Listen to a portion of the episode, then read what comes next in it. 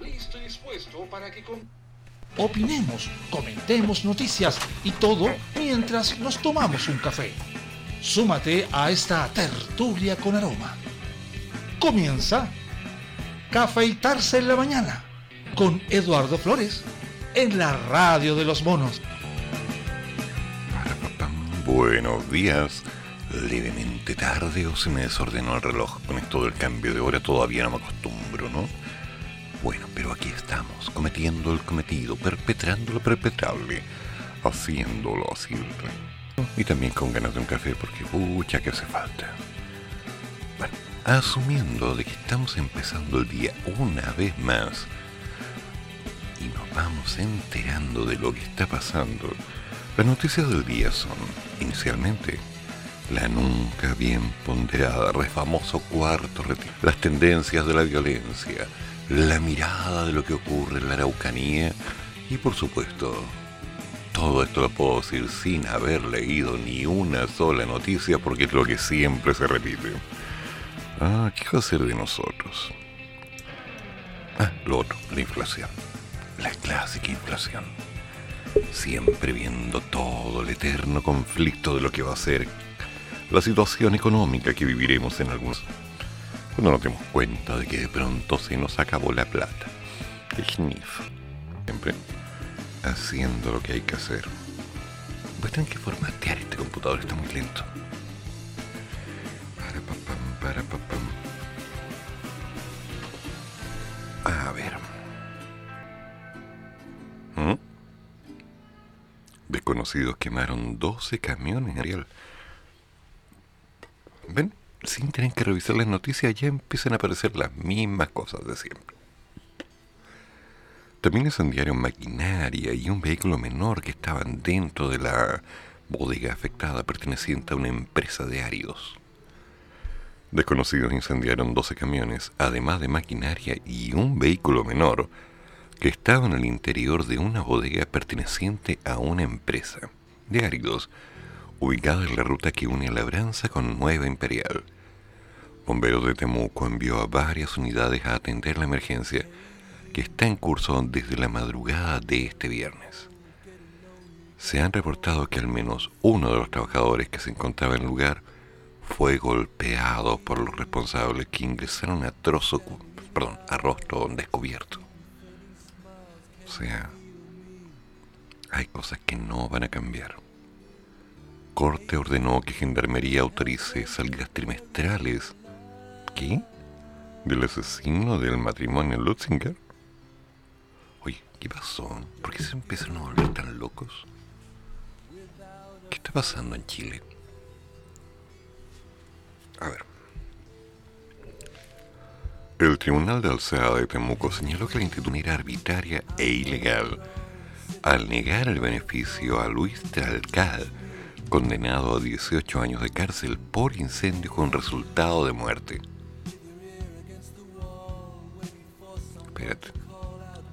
18 años de cárcel. Actualmente la purga en el Centro de Estudio y Trabajo SET de Victoria y según los magistrados presenta una conducta calificada como muy buena. ¿Qué está pasando en este país?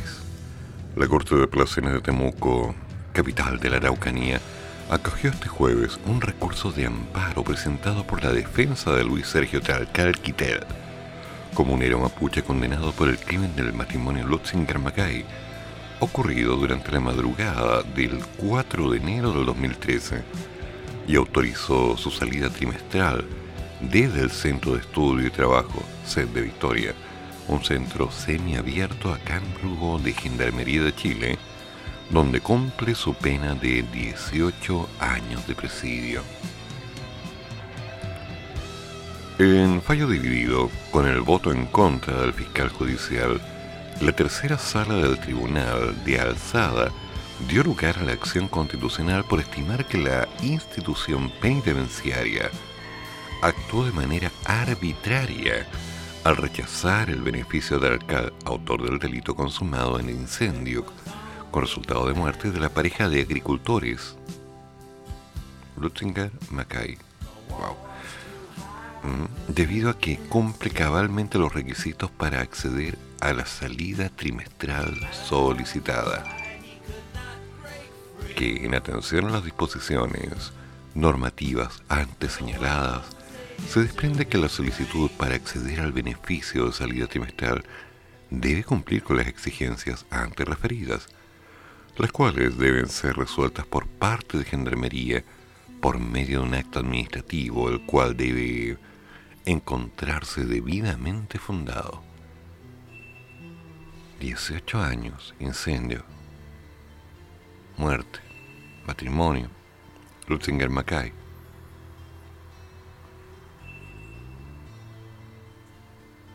Es muy raro esto, ¿eh? Es muy raro.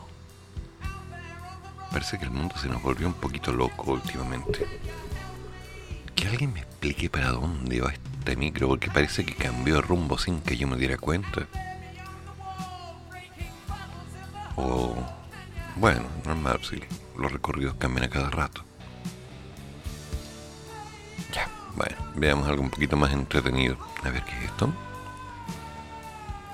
Solo el 27% de los alumnos tuvo al menos una clase presencial por semana en agosto. ¿Ya? ¿Ya? Ya. A ver, a ver, a ver. Un análisis reveló que solo el 27% de la matrícula de los colegios privados y públicos del país estuvo al menos una vez por semana en su sala de clases. Ok, ok, ok, ok. Es decir, solo uno de cada tres escolares asistieron en forma presencial. Y bueno, iba a ser casi uno de cada cuatro. Si es el 27, serán el 25. Redondeen bien.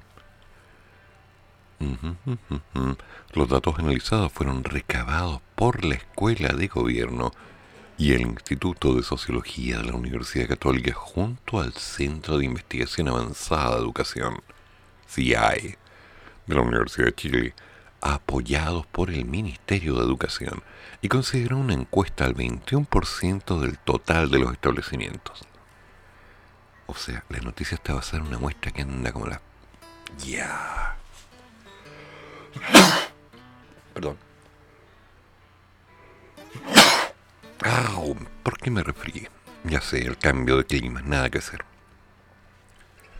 El ministro de Educación, Raúl Figueroa, señaló que la resistencia explícita de algunos sectores al proceso de apertura de establecimientos y la demora de algunos sostenedores en poner los colegios a disposición de las familias atentan contra el objetivo de generar confianza en los apoderados. Raúl, ¿qué estás haciendo, Raúl? A medida que los colegios abren, los apoderados conocen su funcionamiento y aprecian los beneficios que tiene para sus hijos ir a clases. La asistencia aumenta. Recalcó agregando que la confianza es primordial para que las familias decidan que sus hijos retomen a la presencialidad Además apuntó que a la fecha ya son más de 11.800 recintos educacionales abiertos, lo que esperan que aumenten ya que la apertura era un objetivo fundamental y el primer paso para que las familias tengan la oportunidad de elegir si envían o no a sus hijos a clases. Aún así, la Superintendencia de Educación emitió un dictamen esta semana que obliga a los colegios a abrir. Si no, los establecimientos estarán arriesgando alguna multa mínima de una cosa pequeña, la caja chica, ¿no? De 1000 OTM para quienes no estén cumpliendo. O sea, del orden de los 52.631.000 pesos. Más menos para septiembre. ¡Qué impresionante! No es simplemente decir las cosas es marcar territorio en forma muy pesada. Todavía no lo entiendo. Sí, ando medio lentito, ¿eh? necesito un café.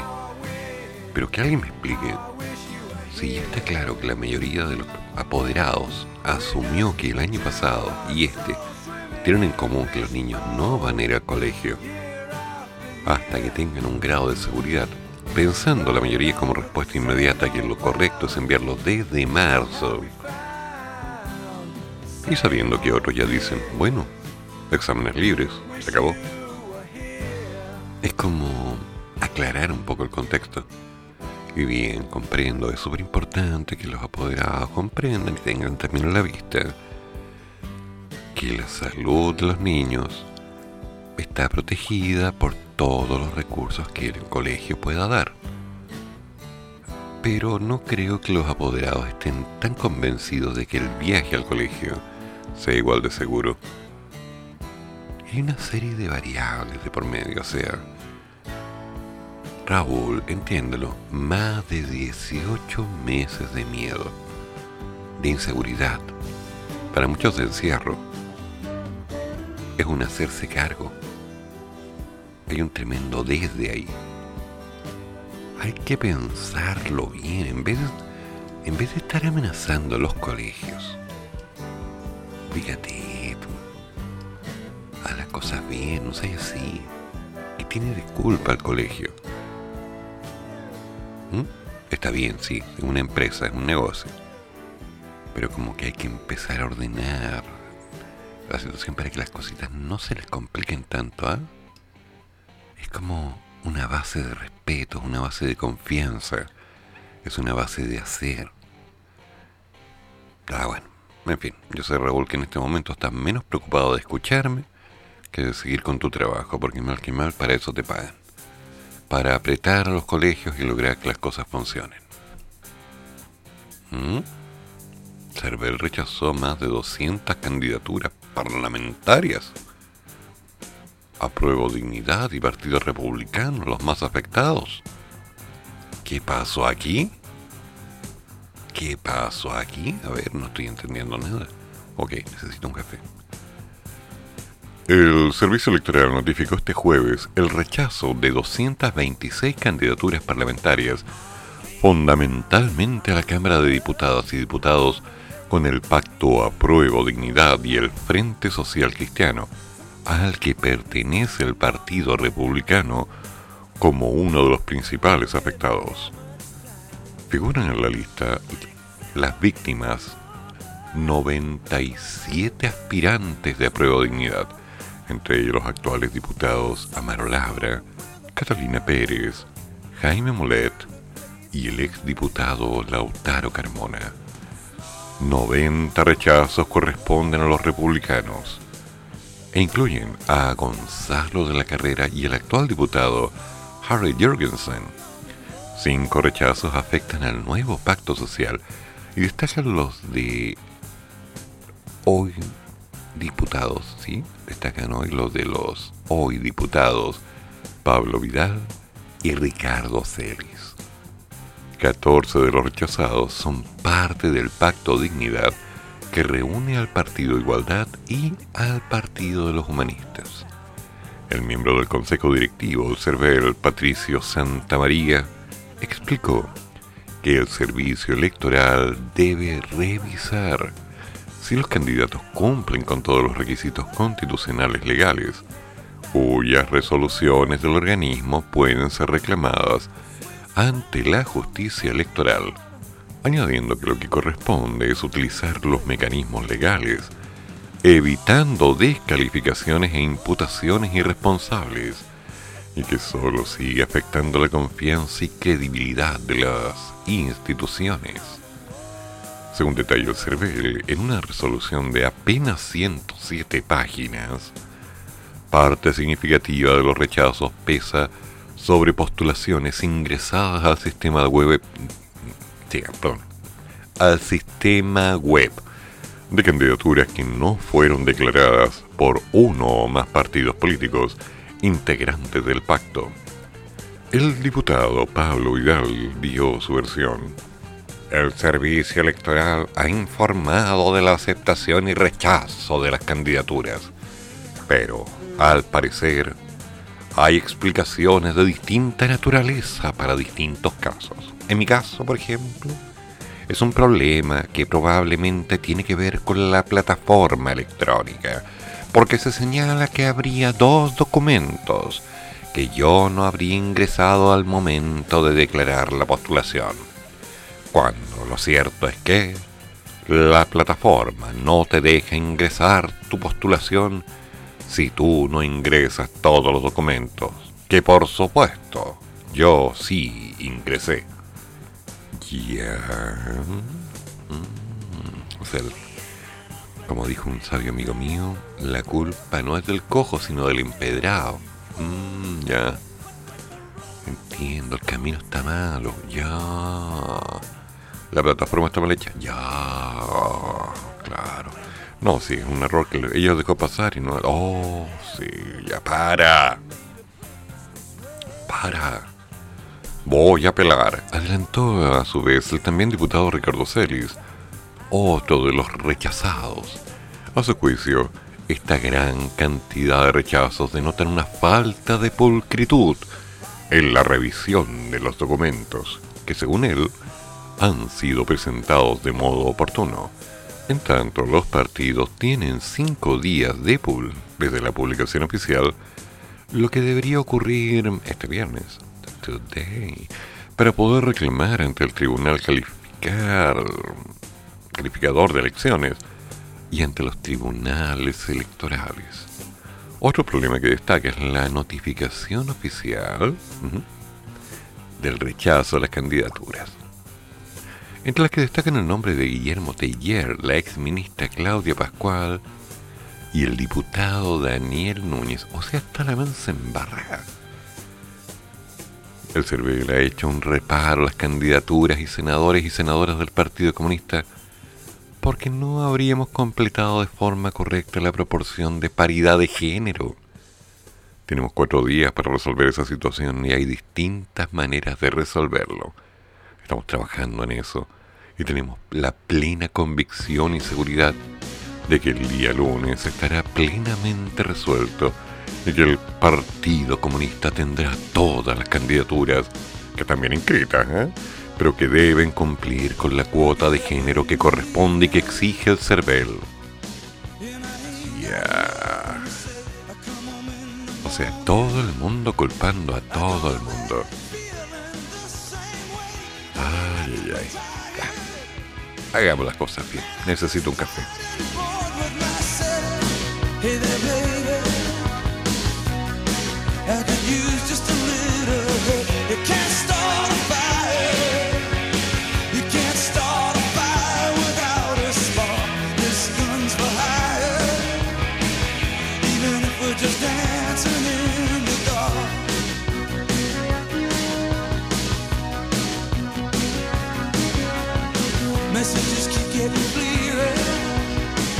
Radio's on and I'm moving around the place. I check my look in the mirror. Wanna change my clothes, my hair, my face, and I ain't getting nowhere. I'm just living in a dump like this. There's something happening somewhere. Baby, I just know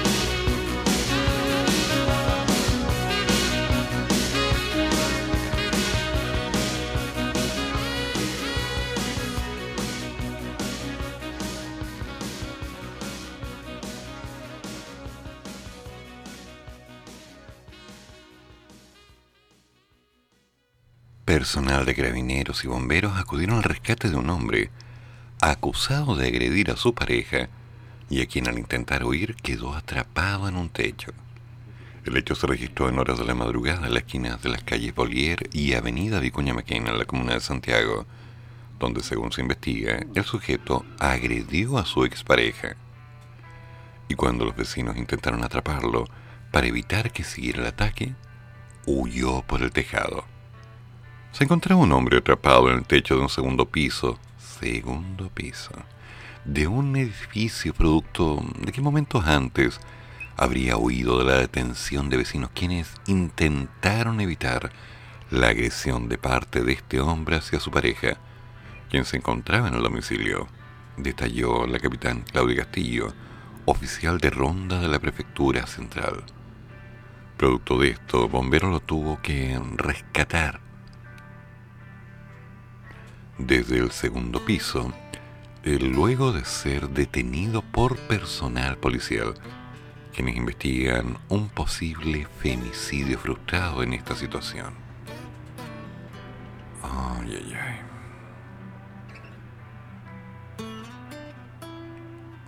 Ok.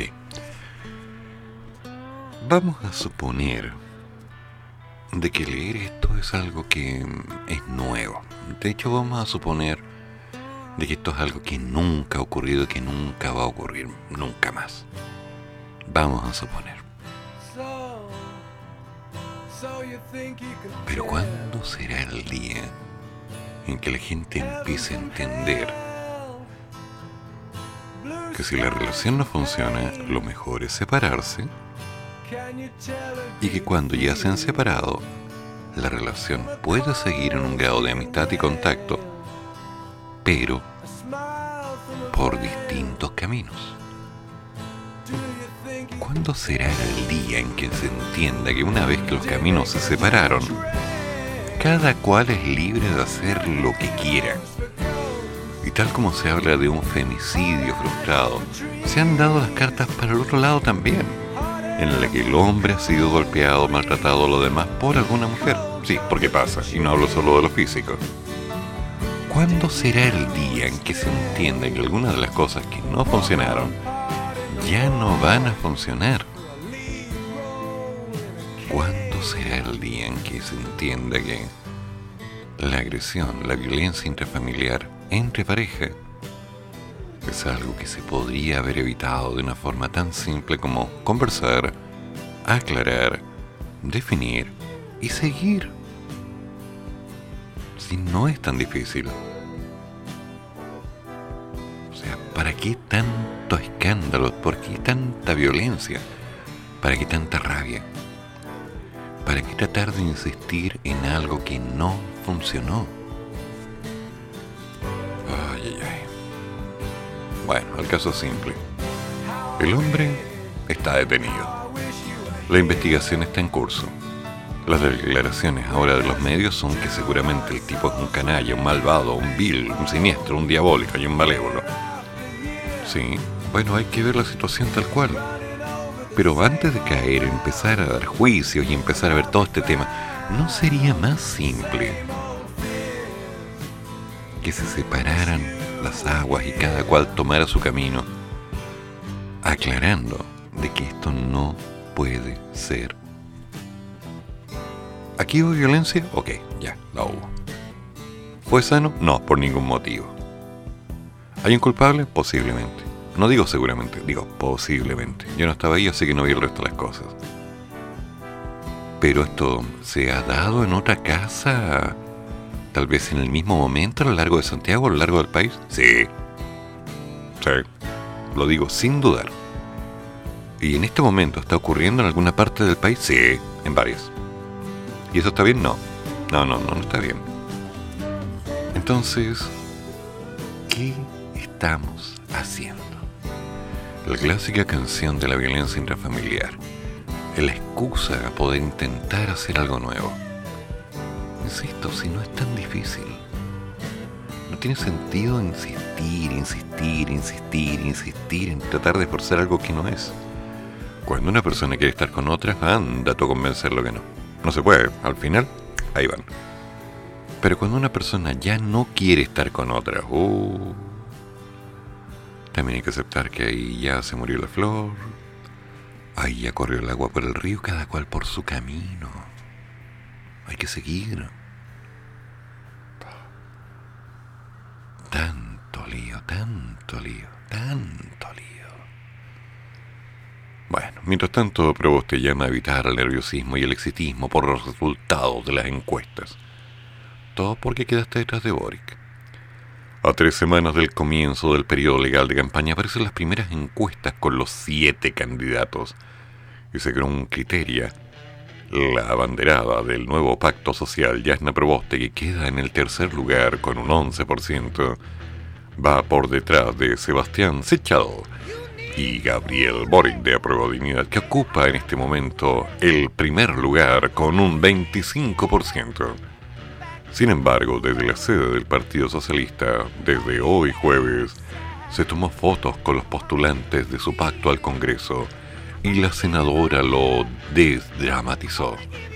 Nadie se puede colocar ni nervioso ni exitista con los resultados de las encuestas Creo que este es un tiempo muy importante para que cada candidatura exprese sus ideas y también para que seamos capaces de contribuir a un mejor clima en nuestro país. Yana.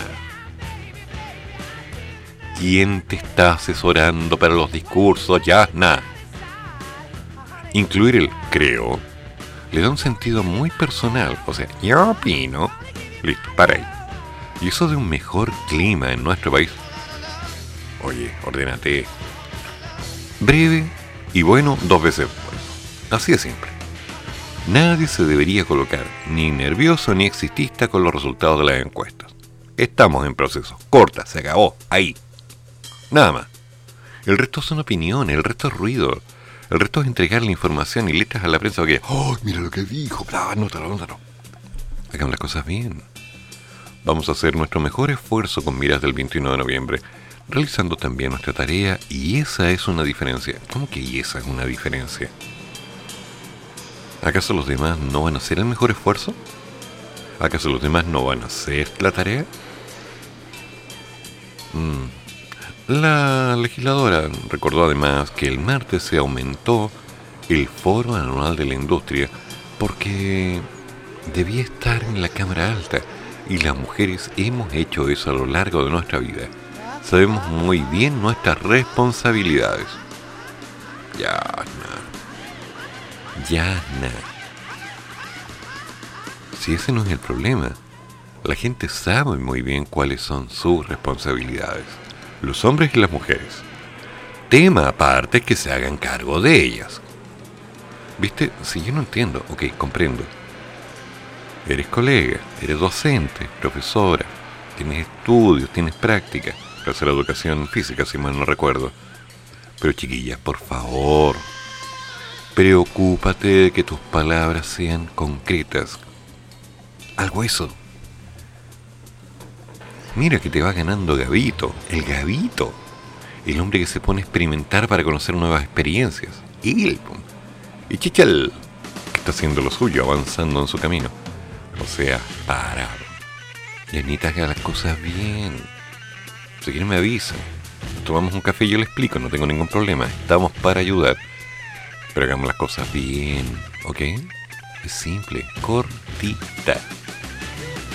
En esa misma jornada, los representantes de los distintos comandos acudieron a la primera reunión en el Consejo Nacional de Televisión para coordinar la franja, y vamos de nuevo, que va a comenzar su emisión el 22 de octubre y durante el cual cada candidato va a tener poco menos de 3 minutos.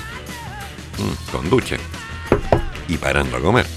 En ese encuentro, Pedro Brown, coordinador de la campaña de Sichel, aseguró que los números nuestros, que fueron los que predijeron de buena manera ambas primarias, hoy nos dan una ventaja bastante importante y eso nos tiene tranquilos. Pedro Brown, ¿qué estáis diciendo? Nos tiene tranquilos. Números para la... Creo que quien se centra en las encuestas y cree que ahí está el resultado de la elección comete un gran error. Y evidentemente la ciudadanía hoy percibe la candidatura de Sebastián Chichel como la que va a estar en la segunda vuelta y la que tiene una posibilidad muy cierta de ganar la elección. Oye, no te vendí ese renuncio. Cuando dices eso le estás diciendo a la gente, no voten por Chichel. Oye, son números. Son solo números. Son estadísticos. Así se le llama. Estadísticos. Datos. No muestran la tendencia actual. Muestra lo que fue, no lo que es, menos lo que será. Tendencias tal vez. A su vez, Felipe Valenzuela, coordinador comunicacional del equipo de Boric, también desestimó la importancia de los sondeos, pues para que este proyecto funcione y para que los cambios lleguen y sigan avanzando necesitamos amplias mayorías. Y más que partidos, estamos pensando en trabajar con la ciudadanía, con la gente que ha sido excluida y no ha tenido voz. ¿Y los que no han querido hablar? No nos marearemos con las encuestas que se han equivocado una y otra vez. Se han equivocado. Él se dio cuenta que se han equivocado. Es verdad que la mayoría estamos primeros, pero nuestro objetivo es trabajar con la gente. ¿Qué tiene que ver? ¿Qué tiene que ver? El objetivo de todos es trabajar con la gente. El objetivo de algunos es sacar provecho de ese trabajo para fines personales. Pero son cosas distintas. Por favor. O sea, ¿hasta cuándo le dan cuerda a este otro? Ay, no puede ser. ¿En serio? Al fin. Convención Constitucional finalmente estableció cinco reglamentos paralelos y aprobó el cronograma. O sea, después de más de dos meses, después de pedir más plata... mm, a ver, uy, al fin, al fin. Ya voy, ya voy, ya voy. Ya vi, ya, ya, ya pasó, ya pasó. Ay, al fin voy a poder tomarme un café como la gente. Ya. ¿Dónde estaba? La Comisión del Reglamento de la Convención Constitucional definió este martes por unanimidad que haya cinco normativas independientes dentro del órgano ciudadano, uno general y cuatro específicos, al tiempo que aprobó realizar cambios en la propuesta del cronograma que realizó la mesa directiva. Esta tarde, el grupo de trabajo dedicado a la sistematización de las normas generales estimó que las reglas de ética, participación popular, participación indígena y presupuestos no se integran al documento global que normará el trabajo de los 155 convencionales.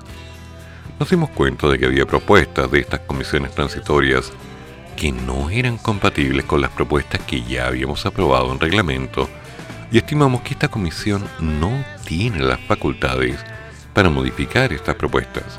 Por lo tanto, votamos para elevar directa y derechamente las normas sobre participación popular y participación y consulta indígena y las normas sobre ética como reglamentos separados al pleno de la Convención Constitucional, explicó Amaya Alves, independiente electa con cupo de Revolución Democrática, que fue una de las coordinadoras de la instancia sobre las comisiones de comunicaciones, descentralización y derechos humanos, la convencional sostuvo que, estimamos, que en los informes de esas tres comisiones hay elementos que pueden ingresar directamente al reglamento de la convención, porque son simplemente las adiciones.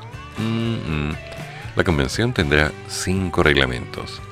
Presupuesto, ética, participación popular, participación y consulta indígena y el de funcionamiento mismo que incluye las propuestas de las comisiones de reglamento, comunicaciones, descentralización y derechos humanos. Ya. Dos meses. A darle, dos meses. Más temprano. Insisto que a veces hay gente que redacta y yo tengo que tratar de traducir lo que hicieron. El reglamento también se recomodó y reordenó los tiempos para que los 155 integrantes de la convención conozcan en profundidad las normas y realicen las indicaciones, Ahora, dicha propuesta de calendario será enviada a la mesa directiva para su análisis. O sea, yo recuerdo cuando hace meses atrás, hace muchos meses, escuchaba esos gritos de convención constitucional, convención constitucional, convención. Yo me, reía escuchando cómo la gente repetía una frase que no entendía.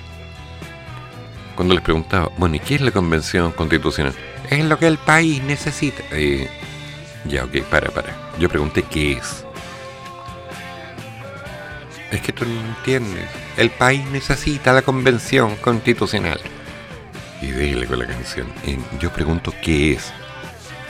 La convención constitucional es lo que el país necesita. Eh, ya. Eh, chao. Y por más que busqué información, me encontré con que ya se había aplicado en otros países, que era una idea, que era un concepto, el mundo estaba cambiando, ya, de acuerdo. Pero de ahí en adelante, lo que definía lo que iba a ser el camino, el actuar, el cómo se iba a definir, era algo tan efímeramente escrito que al final no me quedó muy claro.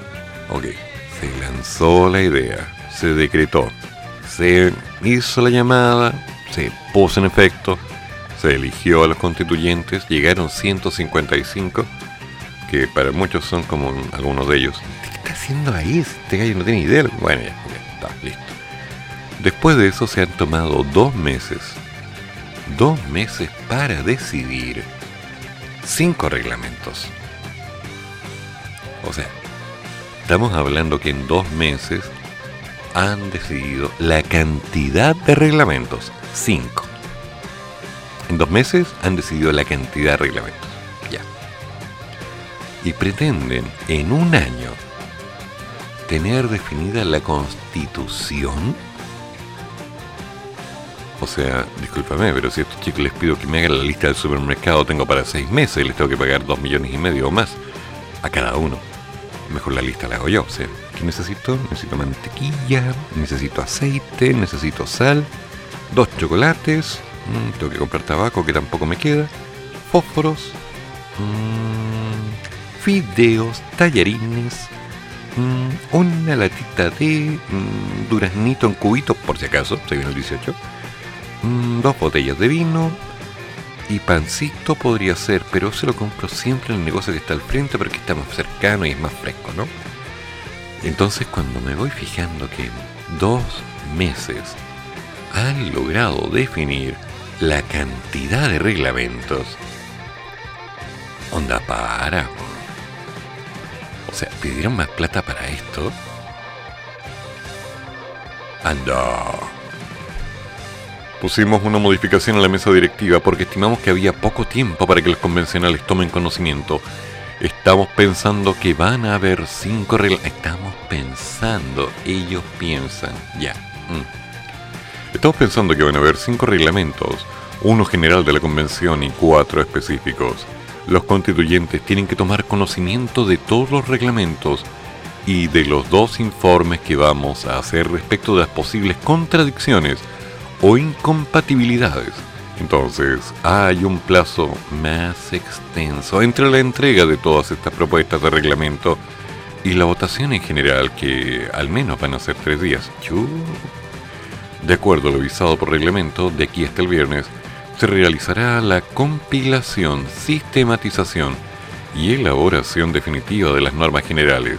Entre el 6 y el 8 de septiembre habrá un periodo para que todos los constituyentes conozcan el texto. O sea, 6, 7 y 8, tres días para leer. Ya. Y el 9 y 10 será la votación en general en el Pleno. Luego, el 13 y 14 de septiembre será el periodo para la presentación de indicaciones al reglamento. El 15 y el 16 se armará un documento comparado y quedará a disposición de los convencionales. El 21, 22 y 23 se pondrá en debate y votación en el Pleno las propuestas. Posteriormente, entre el 29 y el 30 entraría en vigencia el texto final del reglamento y se abrirían las postulaciones a las comisiones permanentes, siempre que tengan los patrocinios. O sea, tienen la agenda determinada desde el 6 de septiembre hasta el 30, solo para definir esto. Señora, ¿por qué? O sea, ¿en serio? Un mes completo, casi armado con agenda por día, para empezar en... O sea que en octubre tal vez van a empezar a hacer algo. Como que le están poniendo mucho, como que así no va la micro. Ya, ya, pónganse serios, cabrón. Voy por mi café.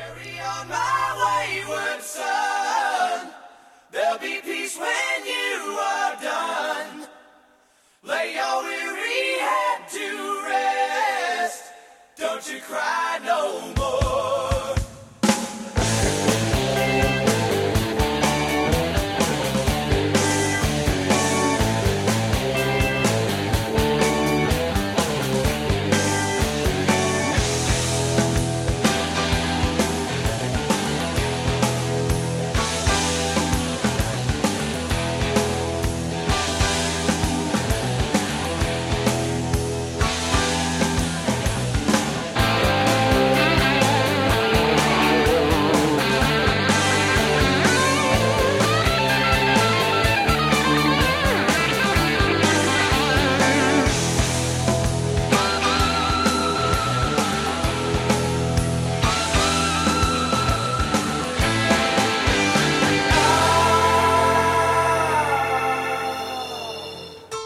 Once I rose above the noise and confusion just to get a glimpse beyond this illusion. I was soaring ever higher.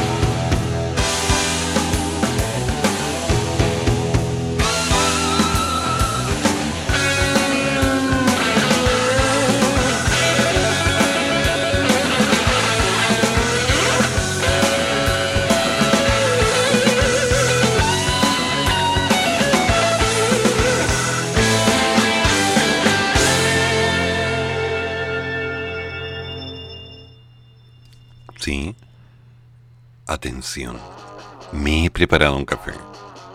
Me he preparado unas tostadas. Estoy tomando desayuno. Y todo lo hice sin armar ni siquiera una lista, sin empezar a complicarme la vida, ni siquiera armé una comisión. Lo hice. Las cosas se hacen. Es corta y precisa, rápida. Tomen nota. Mientras tanto, la votación de este miércoles en la comisión de la comisión de la Cámara de con Diputados, sí, de con diputados, eso, con diputados, fue solo el término del preámbulo de esta discusión legislativa. Ahora el proyecto entra en tierra derecha en donde finalmente se va a discutir la forma que va a tener cada una de sus características.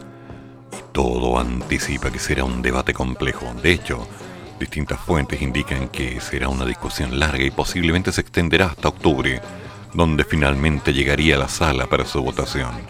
Damas y caballeros, hablemos del cuarto retiro. Este último escenario no le conviene para nada al oficialismo. El tema que es que se trata de seis iniciativas que están fusionadas, algunas de las cuales buscan lo mismo, mientras que otras compiten entre sí. De hecho, entre los proyectos está el retiro del 100%, que se ha pedido que vaya por otro camino. Independientemente de todo, es innegable que las posturas de economistas, el Banco Central y de la Superintendencia de Pensiones, más el contexto económico de la pandemia, han generado un escenario distinto de los anteriores retiros. Así lo reconoce la oposición que tendrá que hacer concesiones y modificaciones al proyecto, tal como se ha mostrado. Mm, esto lo ha dicho Leonardo Soto además. El diputado de la Convergencia Social, Diego Ibáñez, señaló que van a presentar indicaciones que pretenden focalizar los apoyos y que están tratando de sumar apoyos, a su vez, entre el Frente Amplio y el resto de los partidos de la oposición esa focalización apuntaría a quienes están dispuestos a jubilar y que podrían terminar recibiendo una pensión solidaria ante lo bajo de sus ahorros, siempre y cuando les alcance. Y si no, también. Pero también están las excepcionalidades, que incluye a personas que usarán el dinero como pie para comprar una casa, pagar un crédito hipotecario y también para cubrir los gastos médicos de una enfermedad terminal por lo que hasta ahora nada asegura que este cuarto retiro sea universal. Para el oficialismo, por su parte, hay dos caminos de diálogo y negociación y también, por qué no decirlo, de algún grado de presión por parte de la moneda. Recordemos que el miércoles el gobierno estuvo presente en reuniones durante toda la jornada con parlamentarios del sector para intentar convencerlos, pero también para escuchar las contrapropuestas. Sin embargo, también está la candidatura presidencial del señor Sichel, quien, a su vez, transparentó su postura deslizando un tono de amenaza que no cayó bien entre los parlamentarios de Chile Vamos. Ay, ay, ay, si el problema es que son sensibles, ¿no? Y si son tan sensibles los niños. Le dicen algo así como, no, hoy me dijo que no, me quiero morir. En la bancada de Renovación Nacional, por ejemplo, no han hecho mucho eco el llamado de la bandera oficialista, incluso en los últimos días han sido temas de conversaciones distintas en los grupos de WhatsApp internos. ¿Y eso cómo lo saben? Ah, bueno, no preguntaré. Donde son los menos quienes consideran que perjudicaría su carrera presidencial. Así lo dejó en evidencia el diputado Miguel Mellado, quien aseguró que no nos venga a decir a nosotros cómo tenemos que votar. ¿Pero por qué no? Si perfectamente les puede decir lo que tienen que hacer Cosa aparte que ustedes le hagan caso, hombre. Es simple. ¿O acaso las opiniones de la gente no te pueden llegar? Si está bien, se supone que ustedes son grandes, ¿no? Ya, pues. Se supone que son de, diputados, o sea, ya. Que la gente hable, ustedes tienen que decidir. Los demás hablen, si no en eso, que ya, ¿y qué tanto? Sin embargo, existe un camino más oficioso para el gobierno, en particular porque según indica el diputado de la UDI, Jorge Alessandri, la postura de la moneda fue escuchar contrapropuestas y peticiones de RN y Laudi. Y nuevamente, tal como ocurrió en los retiros anteriores, al parecer el camino para disuadir a los parlamentarios de apoyar un retiro de los fondos de pensiones serán los anuncios de exención de las ayudas y bueno, tal vez, solo tal vez, el ingreso familiar de emergencia hasta el 2022. Pero ¿cómo? ¿Cómo? ¿Cómo? ¿Cómo lo van a hacer? Esa es una pregunta complicada. ¿Cómo? O sea, seamos claros que en este momento la masa está pidiendo el cuarto retiro. La masa, el país. Ahora también es claro que hay gente que no lo necesita tanto como antes. Los resultados de las encuestas, la respuesta del sistema médico, la pandemia, está al parecer bastante más controlada. Mm. Pero recuerda, la palabra pandemia se iba a convertir en una epidemia. Vamos bajando de grado. Y de ahí la idea era seguir bajando y bajando y bajando hasta poder controlar. Por otro lado, el nivel de gastos que ha conllevado todo este modelo se ha generado porque hay mucha gente que no pudo trabajar durante este periodo, ¿de acuerdo? Y ahora se están reactivando. Pero una cosa es buscar trabajo, otra es encontrarlo, y la tercera es que rente lo suficiente para poder salir de todo el hoyo en que varios quedaron. Entonces, no si bien es cierto que no todo el mundo necesita este cuarto retiro, vamos a descontar los que ya no pueden sacar más dinero porque no les queda, también es cierto que el objetivo sigue siendo apuntar a cómo va el gobierno a encontrar estrategias para apoyar a la gente de tal que recupere un capital que le permita contar con una pensión, voy a ser humilde en el concepto, medianamente digna para poder seguir en los últimos años de su vida. O sea, vamos por partes. No es tan simple como empezar a llenarnos la boca diciendo que hay que sacar el retiro y hay que hacerlo porque el dinero es nuestro y que lo van a robar y lo... No, no seamos tan inmediatos. Visualicemos la realidad, veamos lo que está pasando. Lo que hoy día se nos está mostrando es que la cosa se está normalizando. Palabra extraña, muy extraña, pero que de alguna forma va mostrando una línea de posible tendencia. Entonces, hay que ser un poquito más criterioso antes de llenarnos la boca reclamando. A ver, ¿qué pasó por acá? Mm, ¿Qué pasó? ¿Qué pasó? ¿Qué pasó? Obvio que hay que seguir cuidándose, estoy de acuerdo, sí.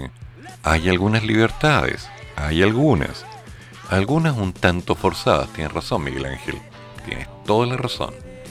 Pero por favor, no vamos a empezar a confundir libertades con libertinaje, se nos viene el 18, van a haber muchas cosas raras. Hay que evaluar día a día lo que está pasando antes de empezar a decir, oye, no, estamos bien, estamos mal. Tenemos que hacer las cosas con calma. Ya. Aparte. Textual, voy a leer. Te contrato pero te quito una parte. Audio revela posible corrupción en unión comunal de las Condes. A ver. ¿Qué pasó acá? Esto me recuerda a mi antiguo empleador que me decía te doy horas, pero. ¿Cachai? Un corte y cola para acá. No, le dije. No a ser así, soy así. ¿Mm? Pero varios aceptaron y tuvieron más horas que yo. Bueno, otro tiempo. Un audio anónimo apareció el pasado viernes de agosto en los correos de concejales de la Municipalidad de Las Condes.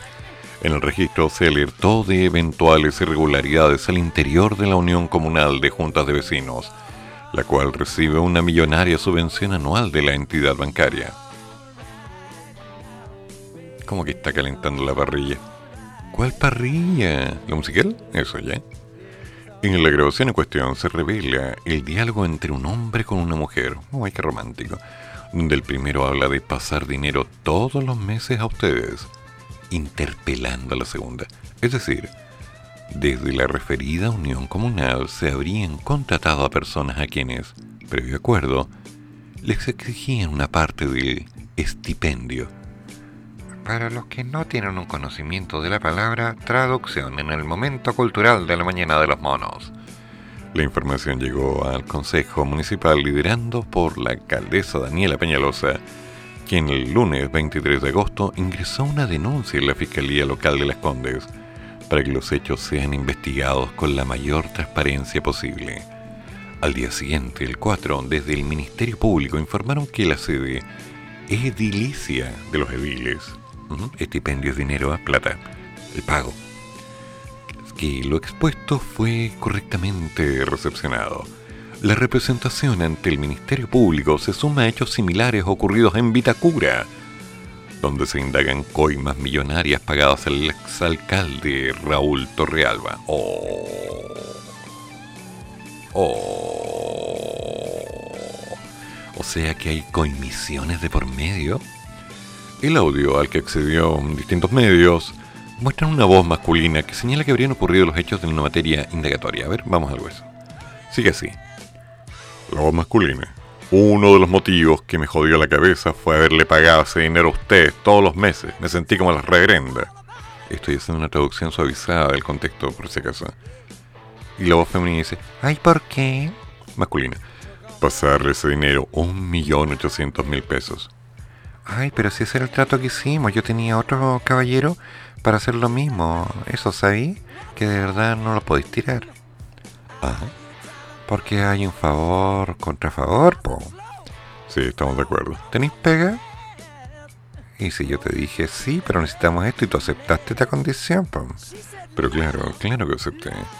Y entonces no me digas, ay, que... Pero te estoy contando que eso me sentir mal a la larga. Bueno, pero... Por eso te sacamos del puesto y echamos que te sentías mal, po. Que fueron dos meses. Cuatro meses. Ya. Un millón ocho. Un millón ochocientos mil pesos. Esa es la coimisión. Mm. O sea, vamos captando el soldazo al caballero.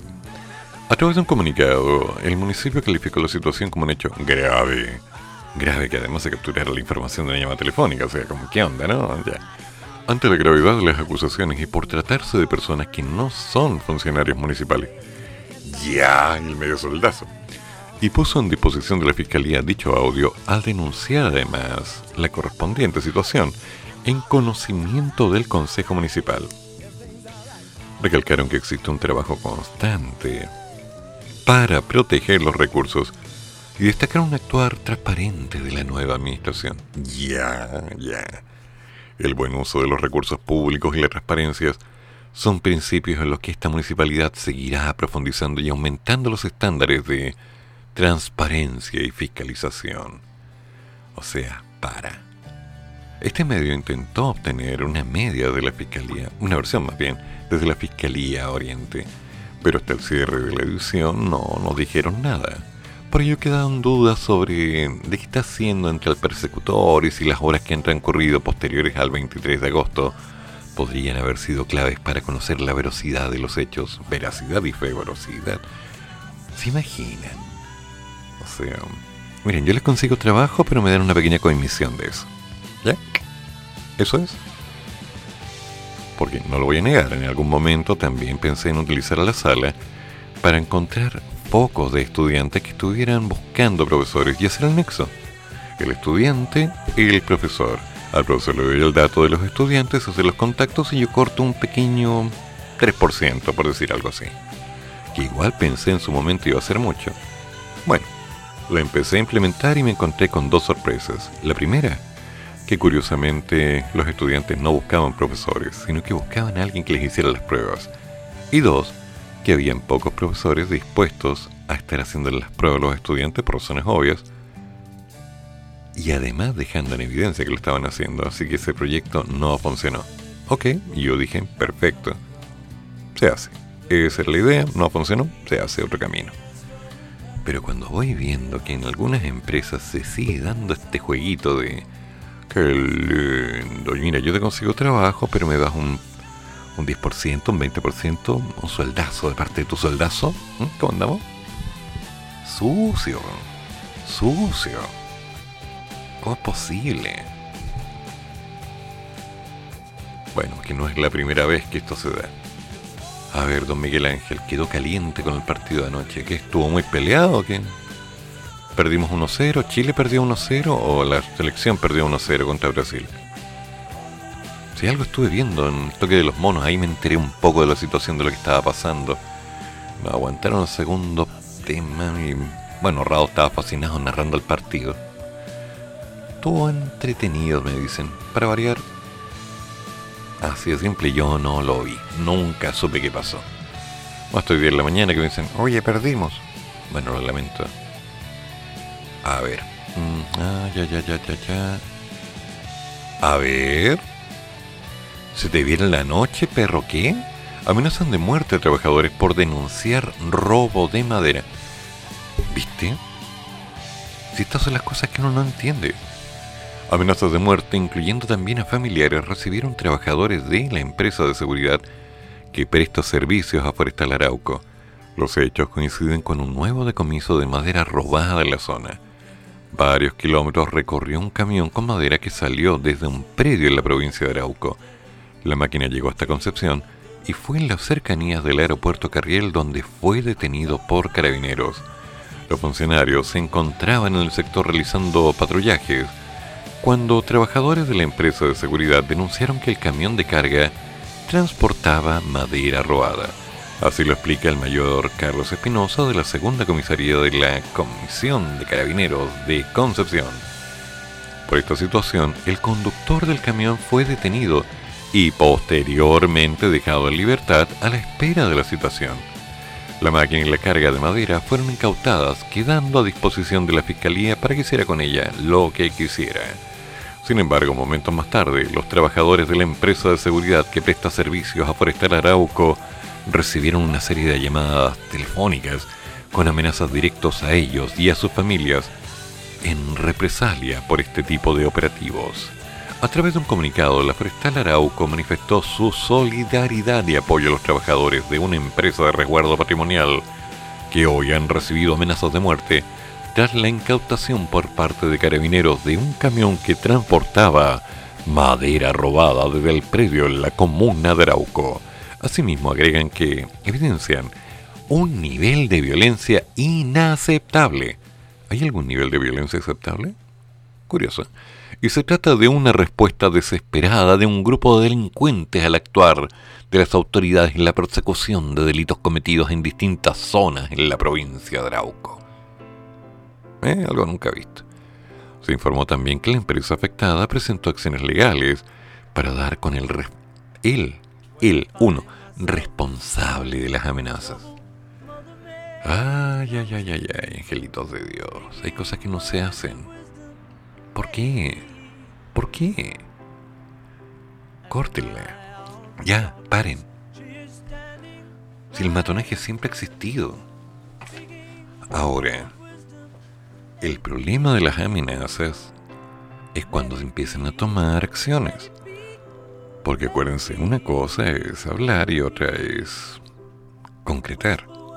Uno es esclavo de lo que dice, no de lo que piensa. Y bueno, vamos a ver. Si esta noticia se apaga en el tiempo y empiezan a ocurrir una serie de asesinatos o cosas de por medio y no se vinculan, mm, yo diría que hay algo raro. A ver, todavía tenemos tiempo.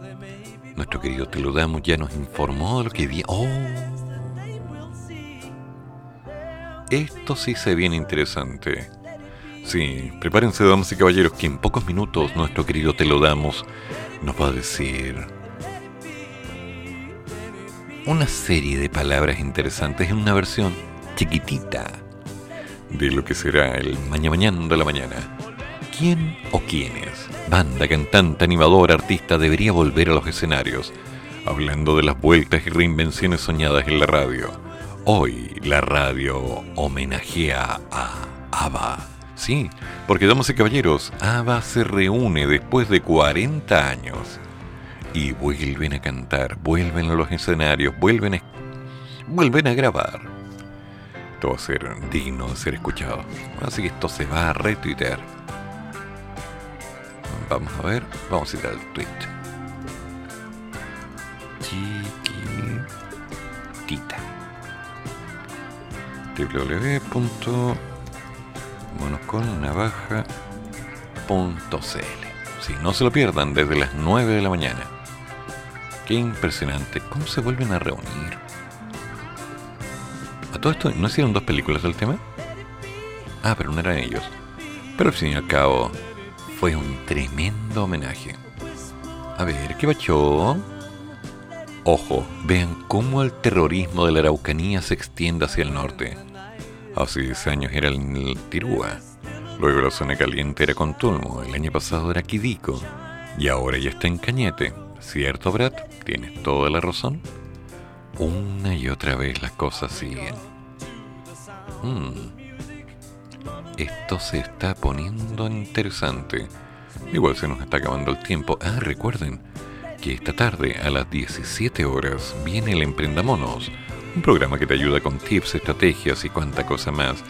Porque hoy viene la repetición de la entrevista a Ruth Gamarra, mostrando algunas técnicas, algunas estrategias de lo que ella ha hecho para levantar los emprendimientos de la zona, el cómo la gente se ha acercado y han levantado ferias online, formas de poder hacerlo, cómo acercarse, cuánto tiempo, cuáles han sido los resultados.